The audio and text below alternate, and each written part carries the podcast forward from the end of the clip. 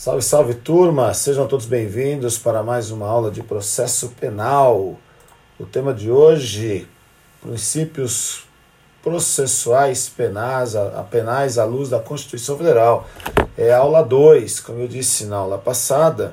O tema é bastante extenso, então nós tínhamos que dividir a aula em duas para não ficar tão cansativo, né? Então, os princípios do processo penal à luz da Constituição Federal.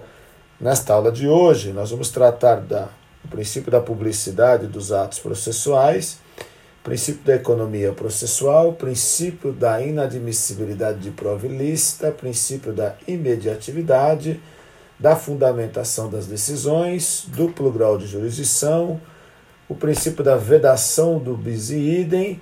Vamos falar também dos princípios na Lei 9099 juntamente com os princípios da despenalização e da descarcerização. Então espero que todos aproveitem e vamos que vamos. Princípio da publicidade dos atos processuais. Isto está lá no artigo 792 do seu código. Então, Código de Processo Penal na mão, vamos abrir lá e verificar lá no artigo 792, um dos últimos artigos do processo penal.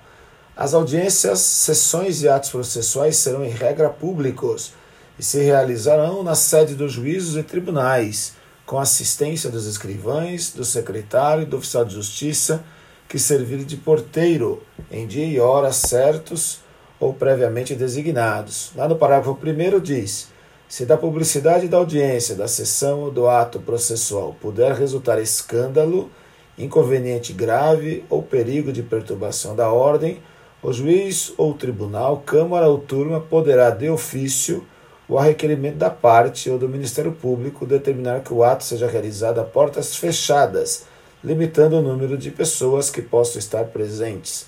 O parágrafo 2. As audiências, as sessões e os atos processuais em caso de necessidade, poderão realizar-se na residência do juiz ou em outra casa por ele especial, especialmente designada. É um artigo antigo, né? Mas que a gente tem aí que, via de regra, as audiências são públicas, mas poderão ser reservadas se é, houver determinação do juiz, do tribunal, da Câmara, né? Requerimento da própria parte ou do Ministério Público, desde que é, não venham a causar problemas, questão de segurança e assim por diante. É muito comum, hoje a gente tem visto aí a possibilidade dessas audiências serem transmitidas pela TV Justiça e assim por diante. Então segue aí o mesmo regramento. Quem vai determinar se a audiência deve ter ou não publicidade vai ser o magistrado, ok? Bom, princípio da economia processual é o desenvolvimento dos atos com o mínimo de custo. Fatos ocorridos em uma comarca deve ser ali processado. Nós vamos verificar aí a questão da carta precatória, até mesmo a carta rogatória, a carta de ordem. Nós vamos entender isso ao longo do curso.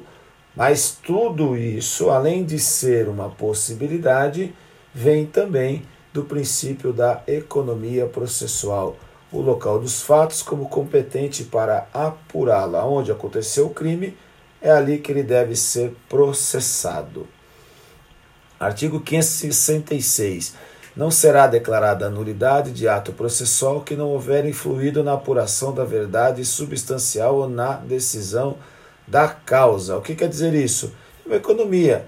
Então, quando for declarada a nulidade, você vai declarar nulo alguns atos e os demais poderão ser aproveitados para que haja o que? Economia do processo. O artigo 567 também é um exemplo do princípio da economia processual. A incompetência do juízo anula somente os atos decisórios, devendo o processo, quando for declarada a nulidade, ser remetido ao juiz competente. É o mesmo caso, né? Então, 566 e 567 são exemplos aí da economia processual.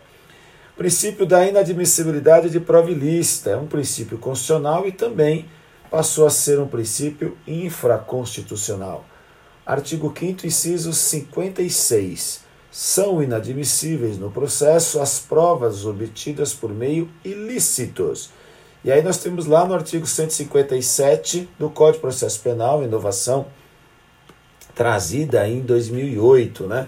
São inadmissíveis, devendo ser desentranhadas do processo, as provas ilícitas, assim entendidas as obtidas em violação às normas constitucionais ou legais. Então, se eu tenho um princípio que rege a prática processual, se isso não for feito, e for feito de forma ilícita, eu terei uma prova ilícita. O parágrafo 1 são também inadmissíveis as provas derivadas das ilícitas, salvo quando não evidenciado o nexo de causalidade entre umas e outras, ou quando as derivadas puderem ser obtidas por uma fonte independente das primeiras. Considera-se fonte independente, lá no parágrafo 2 do 157, aquela que por si só, seguindo os trâmites, trâmites típicos e de praxe, próprios da investigação ou instrução criminal, seria capaz de conduzir ao fato objeto da prova.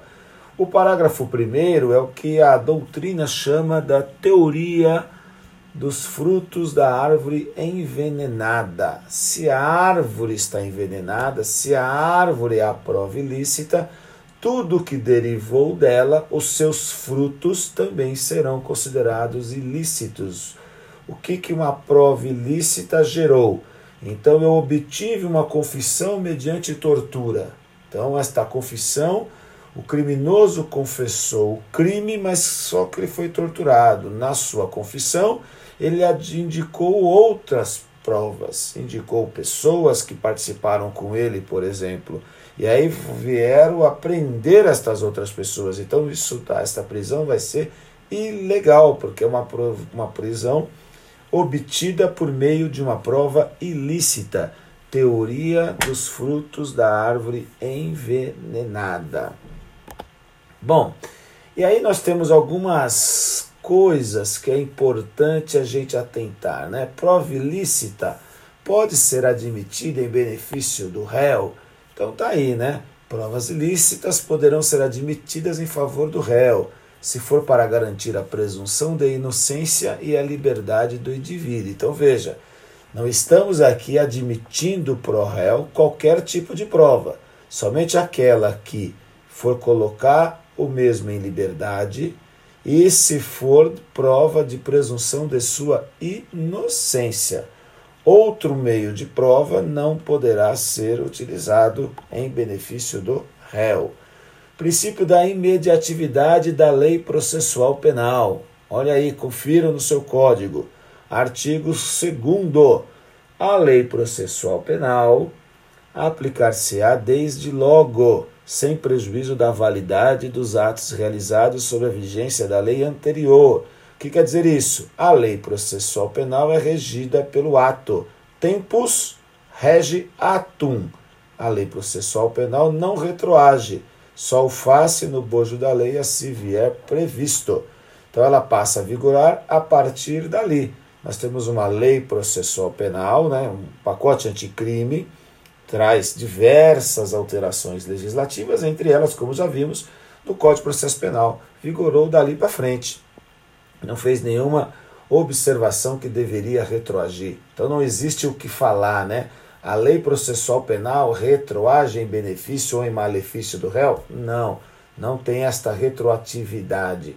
A lei processual penal passa a vigorar a partir de então, ok? Tempus rege o ato princípio da fundamentação das decisões que falamos na última aula. Né? O juiz decide por sua livre convicção motivada. Então, lá no artigo 93, inciso 9 e 10 da Constituição, o princípio da fundamentação das decisões, então, é um princípio constitucional. Então, o que, que diz no artigo 93? Lei complementar de iniciativa do Supremo Tribunal Federal disporá sobre o Estatuto da Magistratura, observados os seguintes princípios. Inciso 9. Todos os julgamentos dos órgãos do Poder Judiciário serão públicos. Olha aí novamente o princípio da publicidade.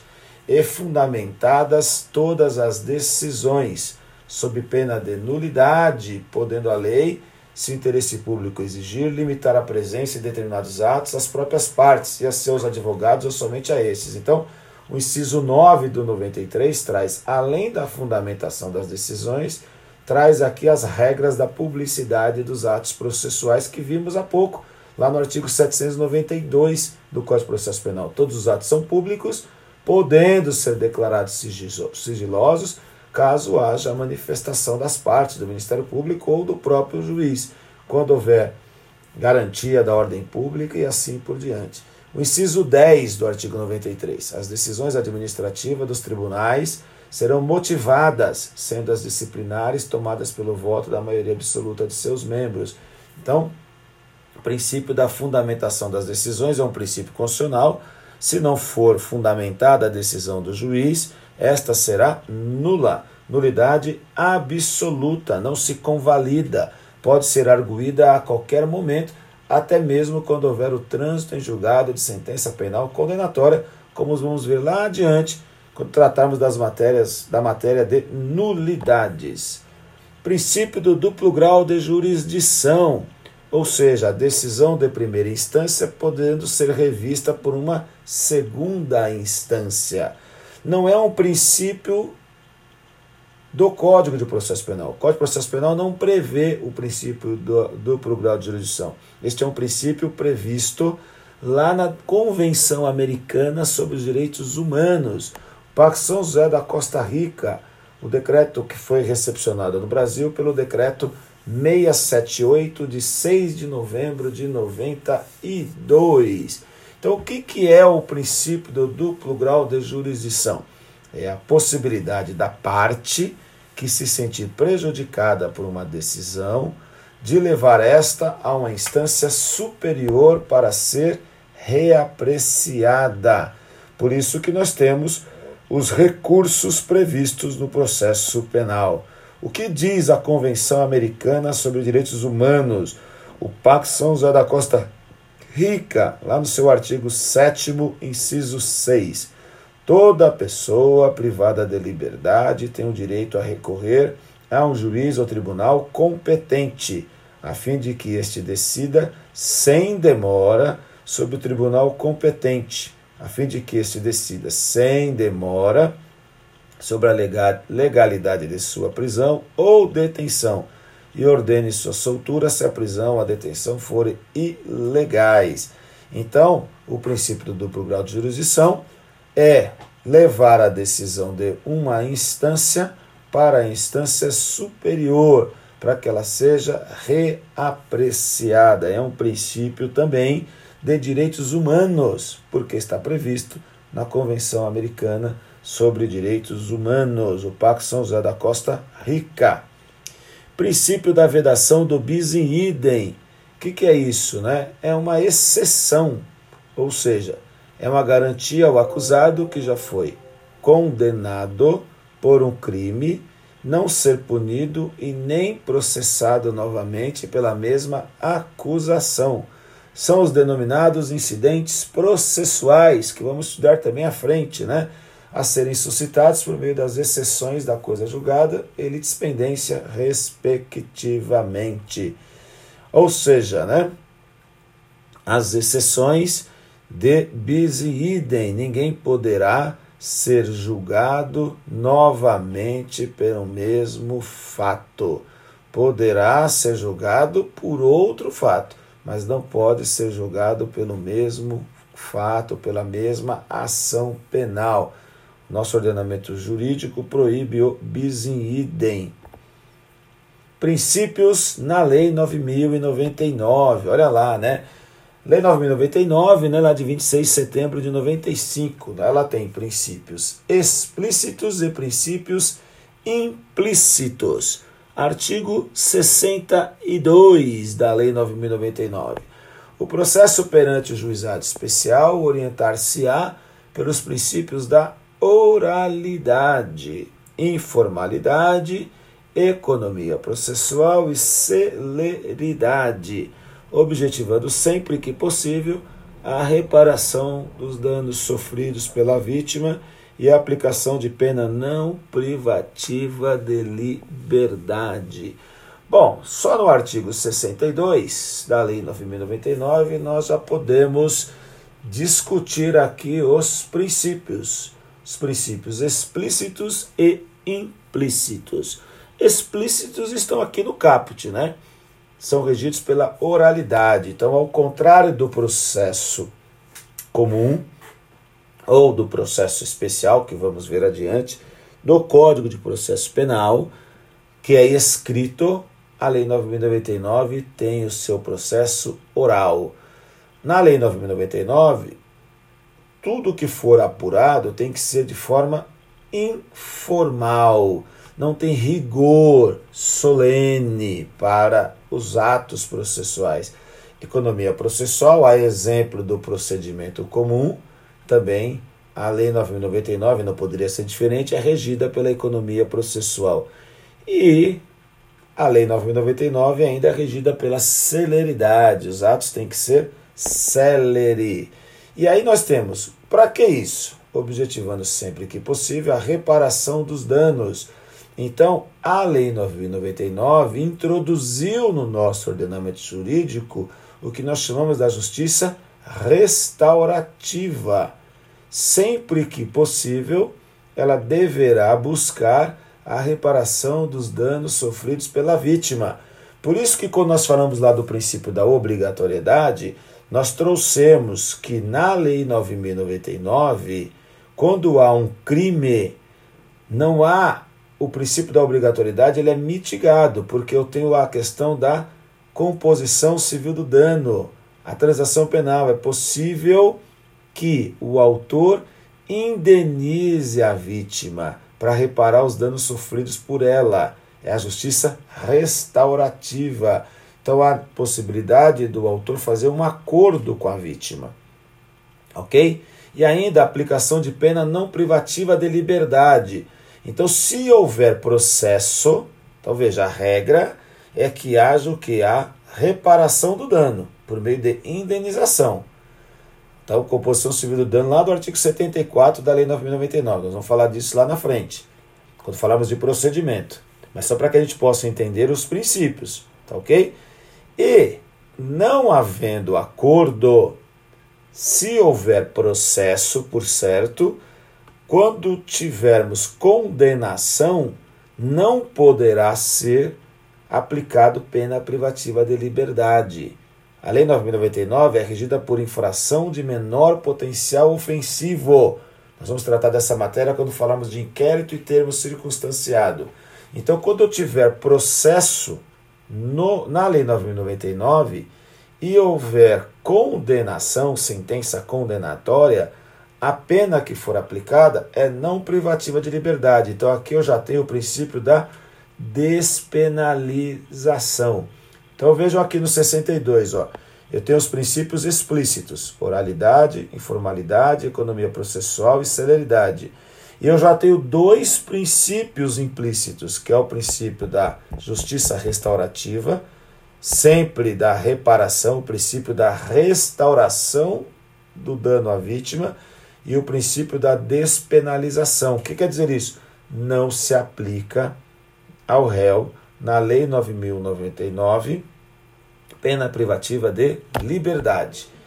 E aí eu tenho isso um pouco mais claro aqui no artigo 69 da Lei 9099. Olha lá, princípio da despenalização e o princípio da descarcerização. Artigo 69 da lei. Abram aí, por favor. A autoridade policial que tomar conhecimento da ocorrência lavrará termo circunstanciado e o encaminhará imediatamente ao juizado, com o autor de fato e a vítima, providenciando-se as requisições dos exames periciais necessários. Parágrafo único. Ao autor do fato que, após a lavratura do termo, for imediatamente encaminhado ao juizado ou assumir o compromisso de a ele comparecer, não se imporá prisão em flagrante, nem se exigirá fiança. O que, que eu tenho aqui? Eu tenho alguns princípios para a gente discutir. Olha lá.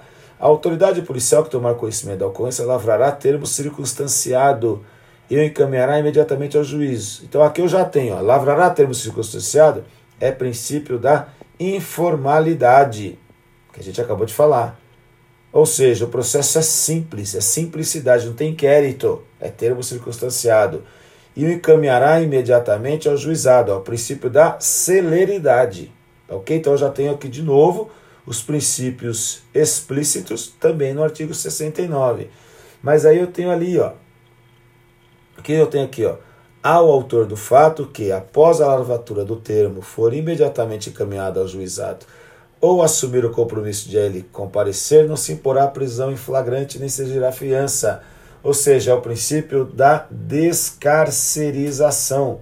Então eu tenho lá o princípio da despenalização, que é um princípio implícito, que está lá no artigo 62, está aqui embaixo, aqui, ó, a aplicação de pena não privativa de liberdade. Então, despenalização é um princípio explícito, implícito, perdão, assim como não se prenderá em flagrante, é o princípio da descarcerização. Então eu tenho os princípios explícitos. Quais são? Oralidade, informalidade, economia processual e celeridade. E os princípios implícitos? Eu tenho o princípio da despenalização, aplicação de pena não privativa de liberdade, e ainda eu tenho o princípio da descarcerização, parágrafo único do 69. Não se imporá prisão em flagrante quando o acusado se comprometer a acompanhar a autoridade ao juizado ou assumir o compromisso de, quando for intimado, ali comparecer. Tá ok? Bom, turma, então é isso. Rapidamente, aula 2. Muito obrigado pela atenção de vocês, paciência. Estou à disposição de todos. Uma excelente semana. Muito obrigado.